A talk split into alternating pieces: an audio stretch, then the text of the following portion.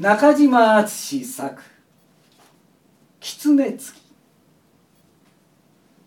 値売り部落の尺につきものがしたという評判である。いろいろなものがこの男に乗り移るのだそうだ。鷹だの狼だのカワウソだのの霊が哀れな尺に乗り移って不思議な言葉を吐かせるということである。後にギリシャ人がステュキア人と呼んだ未開の人種の中でもこの種族は特に一風変わっている。彼らは古城に家を建てて住む。野獣の襲撃を避けるためである。数千本の丸太を湖の浅い部分に打ち込んでその上に板を渡しそこに彼らの家々は立っている。床のところどころに作られた落とし戸を開け籠を吊るして彼らは湖の魚を取る。カヌーを操りビーバーやカワウソを捕らえる。麻布の製法を知っていて重飛とともにこれを身にまとう。馬肉羊肉木いちごひしの実等を食い馬乳や馬乳酒をたしなむメス馬の腹に獣骨の管を差し入れ奴隷にこれを吹かせて乳を滴らせる古来の奇法が伝えられている。ネウリ部落のシャクはこうした湖上民の最も平凡な一人であった。シャクが変になり始めたのは去年の春。弟のデックが死んで以来のことである。その時は北方から氷冠な遊牧民ウグリ族の一帯が馬上に円月刀を振りかざして疾風のごとくにこの部落を襲うてきた。古城の民は必死になって防いだ。初めは湖畔に出て侵略者を迎え撃った彼らも名だたる北方草原の騎馬兵に当たりかねて古城の住処に退いた。湖岸との間の橋桁を徹して家々の窓を銃眼に透石機や弓矢で応戦した。カヌーを操るに巧みでない遊牧民は古城の村の殲滅を断念し湖畔に残された家畜を奪っただけでまた疾風のように北方に帰っていった。後には血に染んだ湖畔の土の上に頭と右手とのない死体ばかりがいくつか残されていた。頭と右手だけは侵略者が切り取って持って帰ってしまった。頭蓋骨はその外側をメッキして髑髏杯を作るため。右手は爪をつけたまま皮を剥いで手袋とするためである。シャクの弟のデックの死体もそうした恥ずかしめを受けて打ち捨てられていた。顔がないので服装と持ち物とによって見分けるのほかはないのだが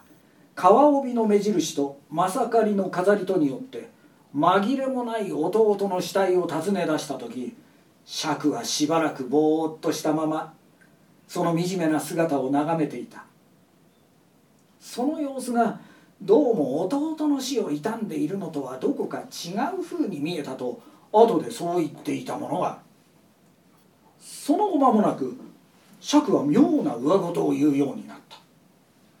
何がこの男に乗り移って奇怪な言葉を吐かせるのか。初め近所の人々には分からなかっ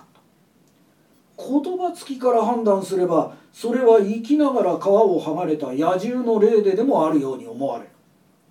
一同が考えた末それは蛮人に切り取られた彼の弟デックの右手が喋っているのに違いないという結論に達した。45日するとシャクはまた別の霊の言葉を語り出した。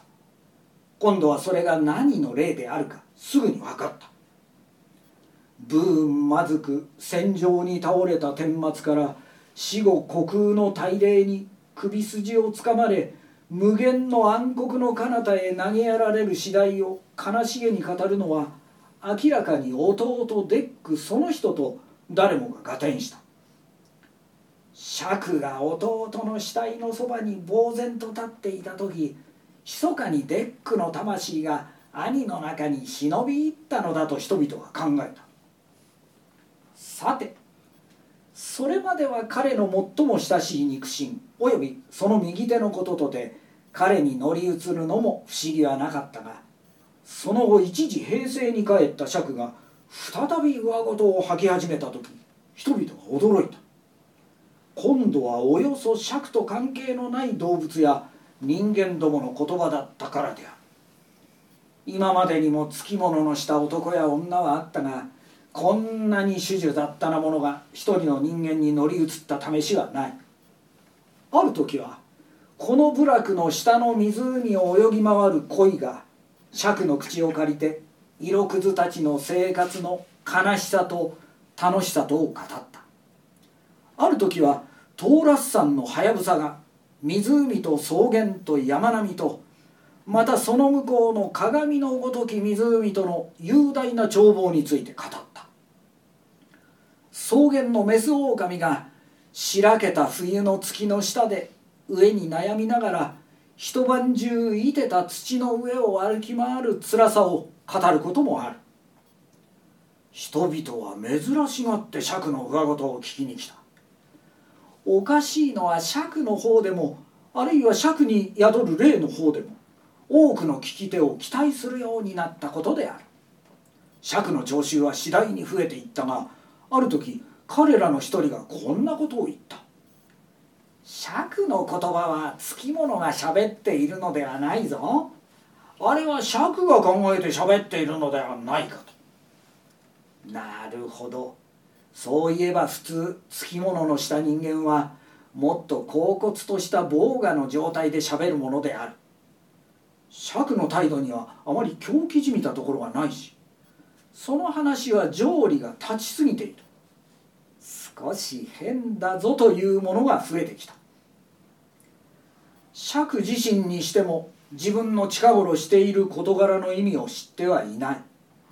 もちろん普通のいわゆるつきものと違うらしいことは釈も気がついている。しかしなぜ自分はこんな奇妙な仕草をいくつきにもわたって続けてなお生まないのか。自分でもわからぬ上やはりこれは一種のつきもののせいと考えてもいいのではないかと思っている。初めは確かに弟の死を悲しみその首や手の行方を憤ろしく思い描いているうちについ妙なことを口走ってしまったのだ。これは彼の作為でないと言えるしかしこれが元来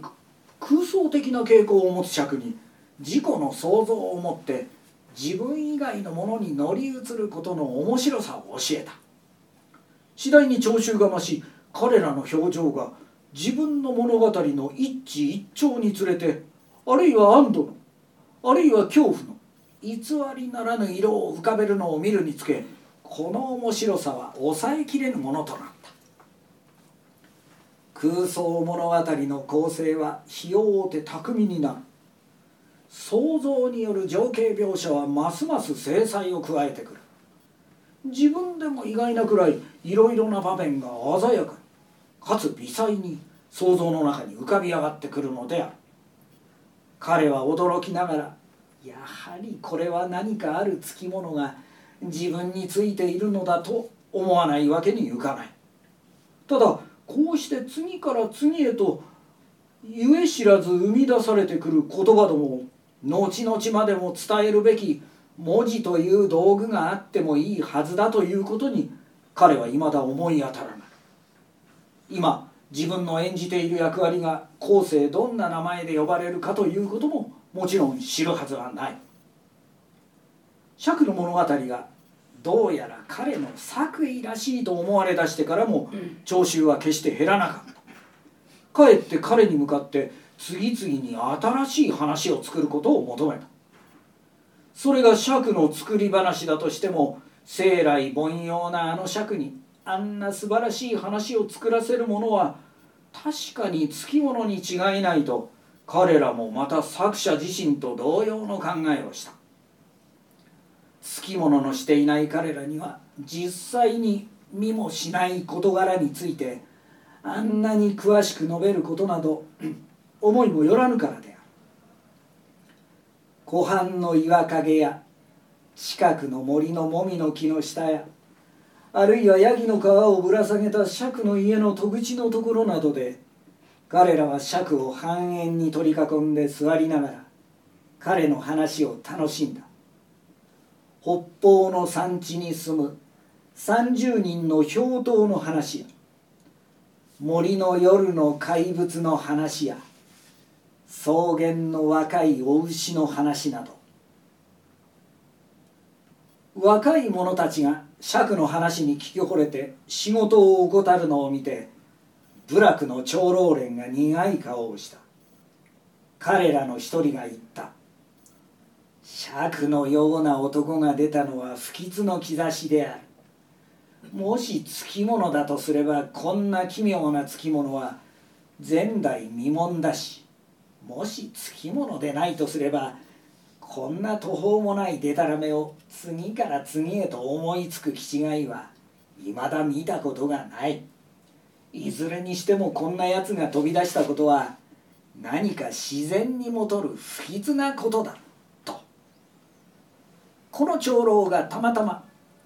家の印として豹の爪を持つ最も有力な家柄のものだったのでこの老人の説は全長老の支持するところとなった。彼らは密かに釈の排斥を企んだ。釈の物語は周囲の人間社会に材料を取ることが次第に多くなった。いつまでも鷹やお牛の話では聴衆が満足しなくなってきたからである。釈は美しく若い男女の物語や臨食で嫉妬深い老婆の話や。他人には威張っていても労災にだけは頭の上がらぬ酋長の話をするようになった。脱毛期のハゲタカのような頭をしているくせに若い者と美しい娘を張り合って惨めに敗れた老人の話をした時長州がどっと笑った。あまり笑うのでその訳を尋ねると釈の排斥を発議した例の長老が最近それと同じような惨めな経験をしたという評判だからだと言った。長老はいよいよ腹を立てた。白蛇のような感知を絞って彼は刑を巡らした。最近に妻を寝取られた一人の男がこの企てに加わった。釈が自分に当てこするような話をしたと信じたからである。二人は百方手を尽くして釈が常に部落民としての義務を怠っていることにみんなの注意を向けようとした。釈は釣りをしない。釈は馬の世話をしない。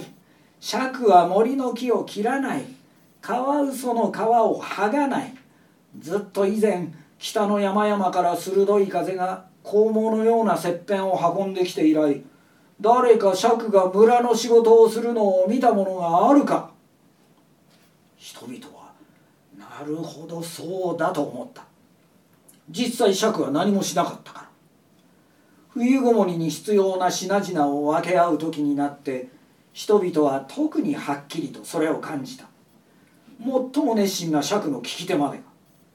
それでも人々は釈の話の面白さに惹かれていたので働かない釈にも不詳不詳冬の食物を分け与えた。厚い毛皮の陰に北風を避け重粉や枯れ木を燃やした石の炉のそばで馬乳酒をすすりながら彼らは冬を越す。岸の足が恵み始めると彼らは再び外へ出て働き出した。釈も野に出たが何か目の光も鈍くボケたように見える。人々は彼がもはや物語をしなくなったのに気がついた。強いて話を求めても以前したことのある話の蒸し返ししかできない。いやそれさえ満足には話せない。言葉つきもすっかり制裁を失ってしまった。人々が言った。釈のつきものが落ちたと。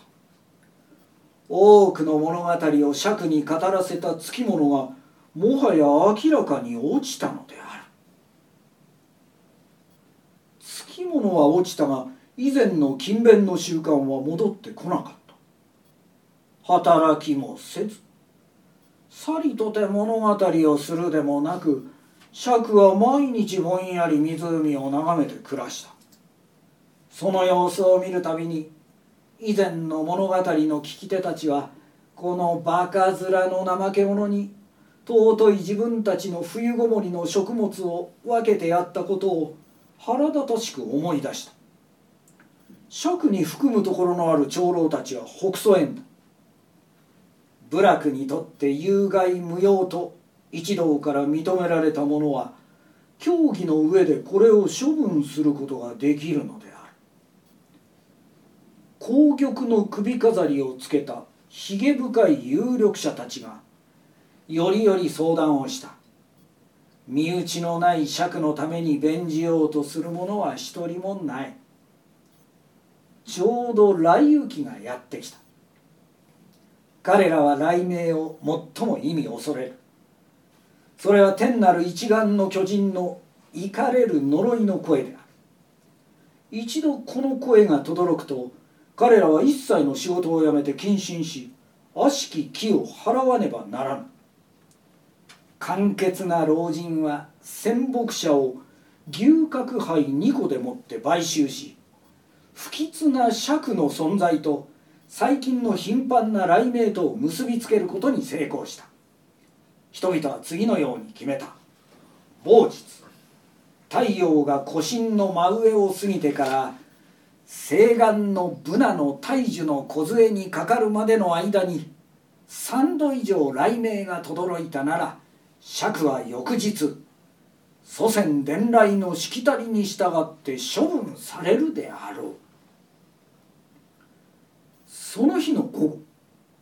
ある者は4度雷鳴を聞いた。ある者は5度聞いたと言った。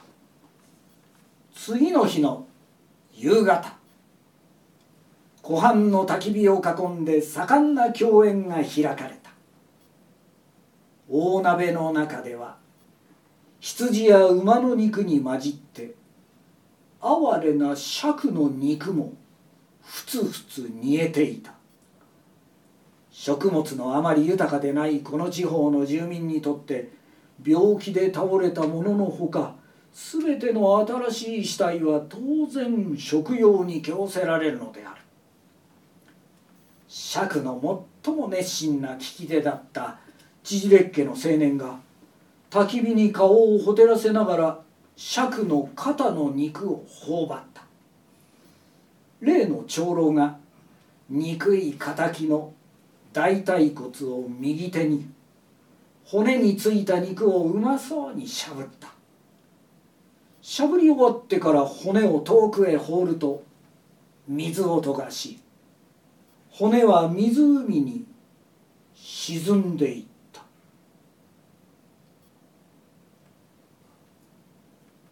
ホメロスと呼ばれた